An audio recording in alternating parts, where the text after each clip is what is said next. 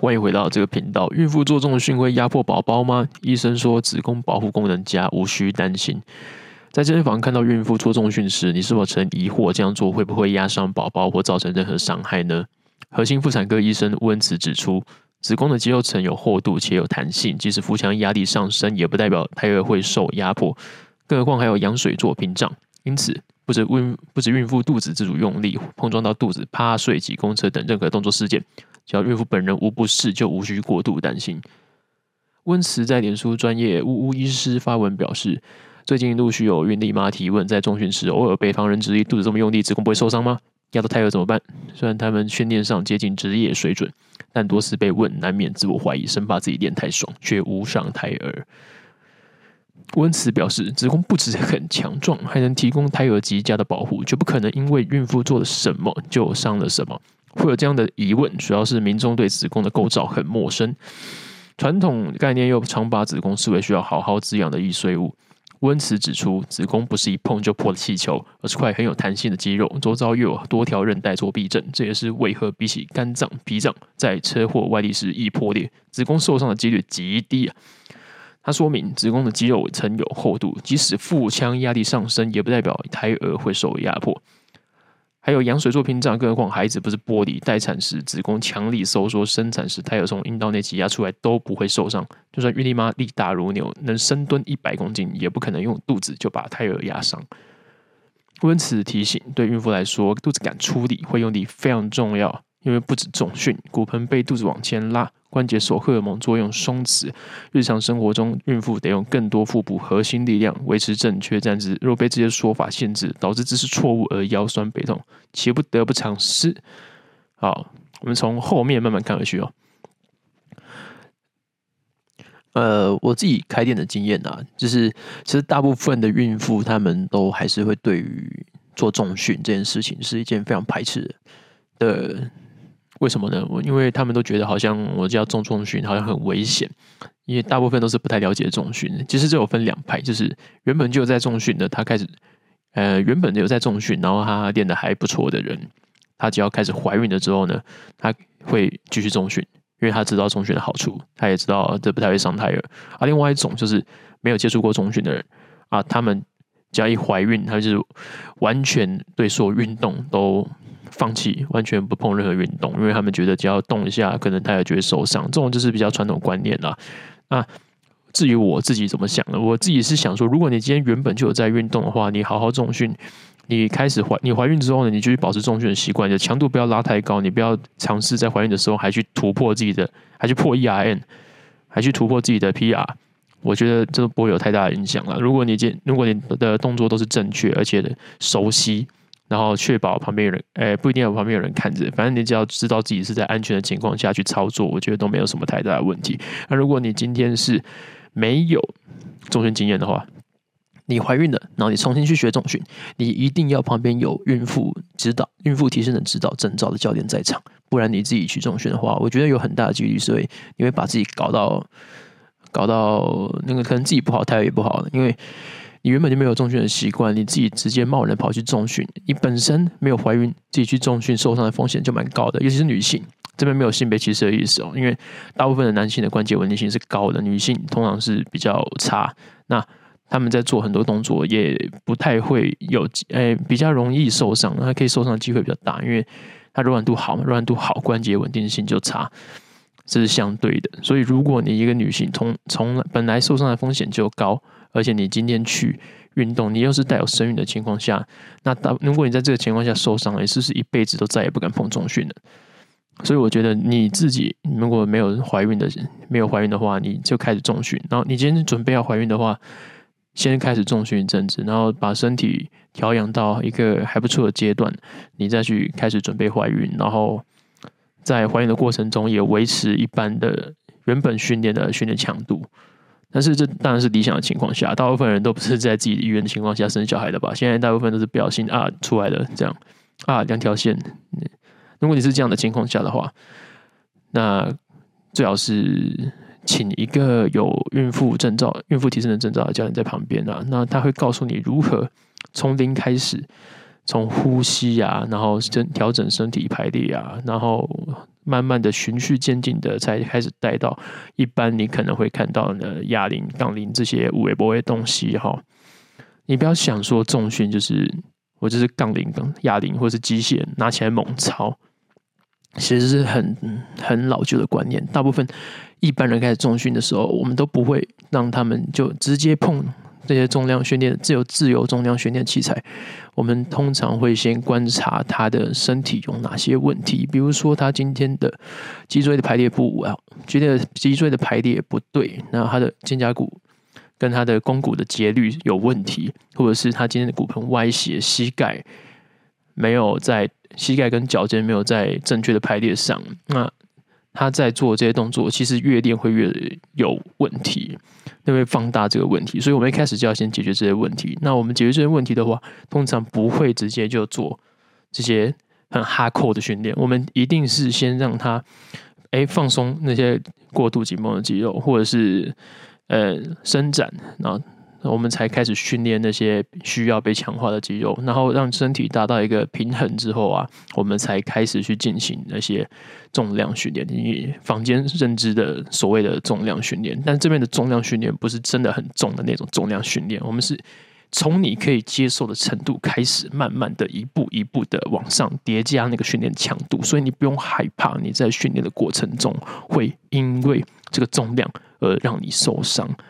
当然，当然，这个大前提是你旁边有专业的教练，所以这个时候啊，最重要的就是你能够选对专业。那你选对专业，你要怎么去判断这个教练到底是不是专业的呢？其实教练的很多那个啊，一般你去健身房都有贴教练墙，那那教练墙上面底下贴的证照，你大部分都看不懂。那你越看不懂了，你就会觉得好厉害，然后你就会，尤其是那种字很多的英文的，你就会觉得干你妈超屌，有够糗，我要找你上课。啊，大部分人都是这个样子，甚至他连证照都不看，因为他看不懂嘛，他要看屁啊，所以他就直接去随便挑一个长得顺眼的。那、这个时候长得顺眼的，就是一件非常好的优势哦。如果你是一个，哎，如果你是一个教练，把自己的外貌打到打打理好，是一件非常重要的事情。好，这是题外话。那今天选择教练，你要怎么选择呢？你除了你看证照啊，我觉得建议啊，最好是有四大证照啦。再就是。呃，你看那个英文标示有 NASN，嗯，那个 NCSA、ACE 跟那个 ACSN。ACSN 基本上就是，呃，他医学跟那个运动的那个教练、运动训练的这两方面都是还不错的人，他才可以去，他考得到 ACSN。因为 ACSN 它是需要有医疗相关背景的，所以你看到有 ACSN 的教练，你不用客气，给他选下去就对了，那比较不会有问题。那 ACE 的话，就是针对普罗大众。人人皆可训练，就是就是一个非常非常通才的一个一个教练证照，他的背的东西非常多，他可以知道很多嗯很多事情，所以你问他，基本上他都答得出来。那今天如果是 N N C S A 的话呢，他是比较偏向于运动员的训练，肌力与体能的训练，所以他在训练的就是增加你的训肌力与体能那方面比较多。所以很多人想要达到的，比如说。嗯，增肌减脂啊，或是运动矫正啊、驼背啊、腰酸背痛啊，这方面他可能比较没有那么着重在这个部分，但是这些都会有额外的附加效益，可以让你变得很更好了。只是多出来的，这些是多出来的。然后 NCSNNASN，它就是。诶，针对特殊族群，比如说像是他有特别特化一个证照叫 CS，就是运动矫正专家。你去选择这个有这张证照的教练，他只是可以帮你把身体上有歪斜的部分啊，有过度不平均的部分先补回来，先补到正确的地方之后，再开始进行所谓的正规的重量训练。你选择你在看证照的时候，你大概看到这几张，你就可以稍微有个底啊，可以选它。那如果你看到那个上面写着 Virgin 的什么什么什么什么认证什么认证，你可以先不要理他哦。那个就是他们馆内自己核实人，就是他只要会聊天，然后然后一边一般基本动作能够做，基本上就可以拿到那一个那个就是店内考核了。那个其实没有什么公信力。我坦白说，你就是可以的话，教练啊，还是去。去看你啊，看你要往哪方面走。如果你想要聊天的话呢，Virgin 是你最好的选择。如果你想要往健美方向走的话，就是你想要练得很壮，或者是你屁股想要很翘，你你想要你想要去比赛的，那健身工厂是还不错，那比较适那边的教练比较适合你。那如果你今天是想要自己练、自己开心，然后你想要正确不怕受伤的话，一般的工作室会是比较好的选择。那你最好是去挑个工作室，其实就很看教练自己的水准跟素质。那你在挑工作室的时候，就要更小心这个教练是是不是会雷到你。那你可以上网去查一下他的资讯啊，比如说你在网络上搜寻我 Bob 教练的资讯的话，你刷下来一排，全部都是我的资讯，有影片、图片、文章、音频什么，你想得到任何流媒体，你都可以看得到我。那你这样是不是就会很放心？啊，如你也可以听听看我的东西啊。如果你觉得 OK，你再来上课，那是一件那那个你 OK，我 OK，哎，一拍即合。但如果你今天是不喜欢的话，那你就不要来了，不要浪费你的钱，省下来好不好？为你自己好。那大概就这个样子，你可以有自己更多，你可以有更多判断这些教练到底 O 不 OK 的的一些依据啦。那如果你今天是想要找孕妇的话，建议啊，建议一定是要找有考过相关认证证照的，不要找那种嗯完全没有，然后一口说自己很厉害的那种，最好是不要了。像我自己，如果你要找我的话，我不太接了，我会转接给认识的啦。因为孕妇我真的我不太想担这个责任的，而且不好带。说真的，不好带。正常的最好带的其实就是增肌减脂吧，那个就是你带它动一动，然后然后饮食有控制，甚至不用控制，你就带它动，正确动，那是很轻松。你要来矫正的，其实反正我会比较累啊，所以所以我到后面，我原本是接这种就是很多问题的人，比方说膝盖有血栓的，然后开过刀的，然后肚子破过，那那个刚愈合，然后要需要缓和的训练的，或者是。嗯，手举不起来的，无时间的，我自己之前都是处理这种靠别的要死的问题啊。但是我还不错啊，你会让自己变成一个很什么都可以，几乎可以解决的教练啊。我不能说所有问题，但是百分之九十以上，大部分可以透过自己的双手，还有自己的经验去判断说我要该怎么处理啊。但是你就会变成说你会很累，吃力不讨好，你他妈的花一堆时间，然后只能增加一点点进度。但是你看到那个会员从能走到，哎，从不能走到能走的那个心态，你会是的那个笑脸，你会觉得哇，一切都值得。不论是以前啊，还年轻的时候啊，现在我已经没有那么年轻了，没有办法干这种事情，因为实在太累了，吃力不讨好，而且赚钱一样多，为什么我要这么累呢？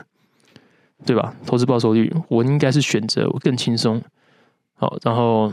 我可以教更多堂课的，教更多的。的客群的，所以后面我慢慢变得是教一些嗯妈妈们那种，就是她可能只是需要动一动的，然后正确的动，不要受伤，然后练翘臀，矫正一下驼背，就这样子。后面慢慢变得是这个样子，所以如果你看到之后啊，如果你要上矫正的课程，你觉得它课程价格比较贵的话，你不用怀疑，很正常，因为那本来就比较累。你要多付，你要多得到一点，你就得多付出一点，有舍才有得嘛，这是人之，这是人生，那是等价交换嘛。那如果你今天只是想要，就是你是为了去看价格而去选教练的话，我觉得你大部分的时间会挑到很雷的教练呢。所以建议是不要因为价格很便宜，甚至八百块、九百块就去跳，让那个教练来帮你上课，贪这个小便宜没有必要啊。你干脆不要花这个钱，让自己去。快乐的享受自己的人生比较实在啊！那今天就到这边结束，谢谢大家，拜。